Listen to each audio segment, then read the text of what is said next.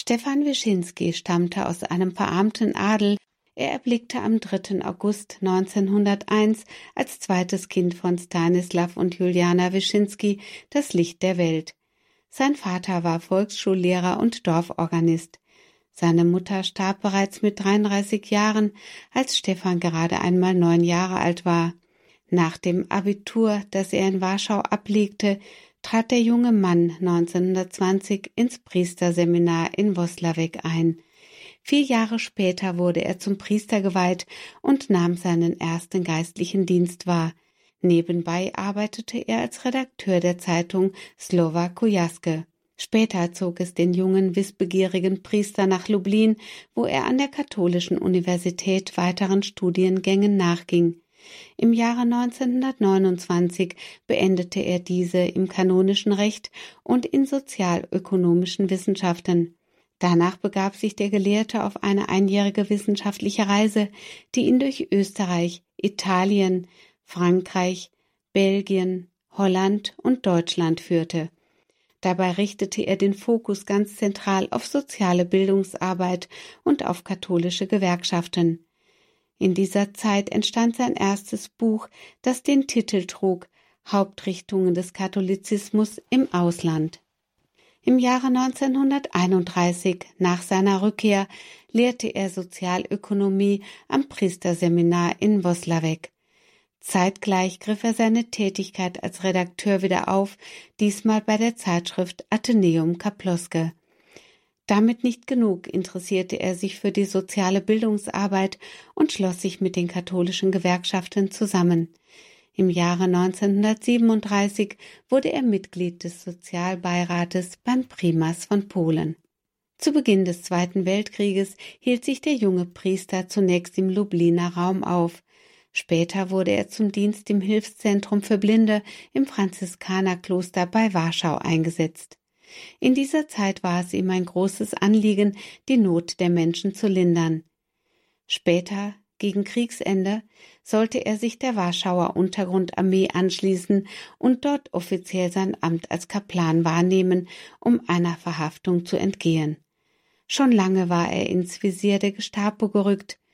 Es ist bekannt, dass der spätere Kardinal während des Krieges viele Juden vor dem Holocaust bewahrt hat in der israelischen Gedenkstätte Yad Vashem in Jerusalem sind im Jahre 2015 Augenzeugenberichte aufgefunden worden, die seinen Einsatz detailliert schildern. Es ist lohnenswert, sich diesen Berichten zuzuwenden. Im Jahre 1946 wurde Stefan Wyszynski von Papst Pius XII. zum Bischof von Lublin ernannt. Es war bereits im Vorfeld absehbar, dass er in seiner neuen Funktion nicht immer einig war mit dem damaligen Primas der Kirche von Polen, Kardinal August Chlont. Während Bischof Stefan Wyszynski sich als Realtheologe erwies, der sich um ausgleichende Verhandlungen für die Kirche mit den Kommunisten bemühte, stellte sich der Kardinal entschieden hinter Papst Pius XII., der in dieser Hinsicht eine eher passive Rolle wahrnahm. Immer wieder gab es Kritik aus Rom und allgemein aus weiteren reaktionären Kreisen an Bischof Stephan. Dennoch wurde er im Jahre 1948 nach dem Tod von Kardinal Chlont zu seinem Nachfolger ernannt. Als Primas von Polen kam seinem Amt eine neue besondere Bedeutung zu. Nun war es ihm möglich, sein strategisches Gespür wirkungsvoll zum Einsatz zu bringen. Als Primas oblag ihm unter anderem die Ausrichtung der pastoralen Arbeit innerhalb der Kirche in Polen. Ihm war daran gelegen, durch seine Verständigungspolitik und einen Vertrag mit der stalinistischen Regierung im Jahre 1950 die Identität der katholischen Kirche und des polnischen Volkes so weit wie möglich zu erhalten. Dennoch kam es letztendlich zum Bruch zwischen dem kommunistischen Regime und der Kirche. Anfang des Jahres 1953 wurde der gerade zum Kardinal berufene Wyszynski ohne rechtliche Grundlage und ohne einen offiziellen Prozess in Gewahrsam genommen. Drei Jahre blieb der Würdenträger in Haft. Diese Jahre haben ihn in seiner geistlichen Arbeit sehr geprägt. Mit Blick auf die Feier der tausendjährigen Christianisierung Polens im Jahre 1966 begann er eine große neunjährige Novene zu verfassen. Damit wollte er die Moral und den Glauben der Menschen in Polen, die unter dem kommunistischen Regime sehr litten, wieder stärken. Zur Tausendjahrfeier der Christianisierung Polens war es bedauernswerterweise allerdings nicht möglich, ein gemeinsames Fest für das Volk zu begehen. Zu unterschiedlich waren die Vorstellungen des Staates und der Kirche. Zur endgültigen Eskalation kam es dann aufgrund eines Briefes, der unter der Leitung von Wyszynski verfasst wurde. So bekannten sich die polnischen Bischöfe gegenüber den deutschen Amtskollegen im von der Kirche angestrebten Versöhnungsprozess unter anderem mit folgenden Worten Wir vergeben und bitten um Vergebung. Eine unglaublich große Geste, deren heilsame Wirkung für die Versöhnung bis heute anhält. Diese Worte stellten allerdings für die kommunistische Regierung eine Provokation dar, was unweigerlich zum Bruch zwischen dem Staat und der Kirche führte. Kardinal Stephan geriet in einen immer größer werdenden Konflikt mit den Kommunisten. Er wurde zur Symbolfigur für den polnischen Widerstand. Später sollte er als Vermittler zwischen der Oppositionsbewegung Solidarność und dem Staat wirken. Noch bevor eine Einigung zwischen den harten Fronten erzielt werden konnte, verstarb der Kardinal am 28. Mai 1981. Eine letzte Anmerkung sei noch Papst Johannes Paul II. geschuldet.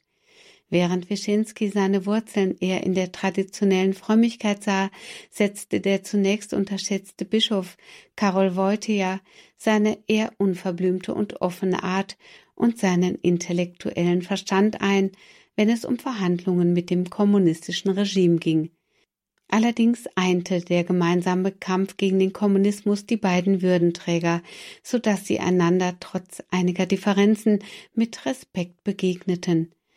Am Ende seines Lebens soll Primas Wyszynski mit einer anerkennenden Anmerkung seinen Frieden mit Karol Wojtyła geschlossen haben, indem er hervorhob, dass dieser die Kirche ins 21. Jahrhundert führen werde.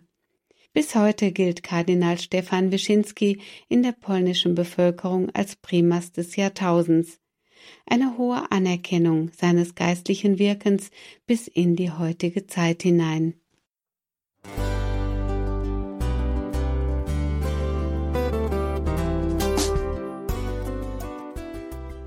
Liebe Zuhörerinnen und Zuhörer, vielen Dank, dass Sie unser CD- und Podcast-Angebot in Anspruch nehmen. Wir freuen uns, dass unsere Sendungen auf diese Weise verbreitet werden. Dieser Dienst ist für Sie kostenlos. Für uns ist er allerdings mit einem nicht unerheblichen finanziellen Aufwand verbunden. Deshalb sind wir für jede Spende dankbar. Alle Bankverbindungen unserer Spendenkontos können Sie über unsere Homepage horeb.org unter dem Menüpunkt Spenden einsehen. Dort besteht auch die Möglichkeit, online zu spenden natürlich nach den neuesten Sicherheitsstandards. Sie können diese Informationen auch bei unserem Hörerservice unter der Telefonnummer 08328 921 110 erfragen. Ich wiederhole die Rufnummer 08328 921 110. Vergelt's Gott für Ihre Unterstützung. Ihr Pfarrer Kocher.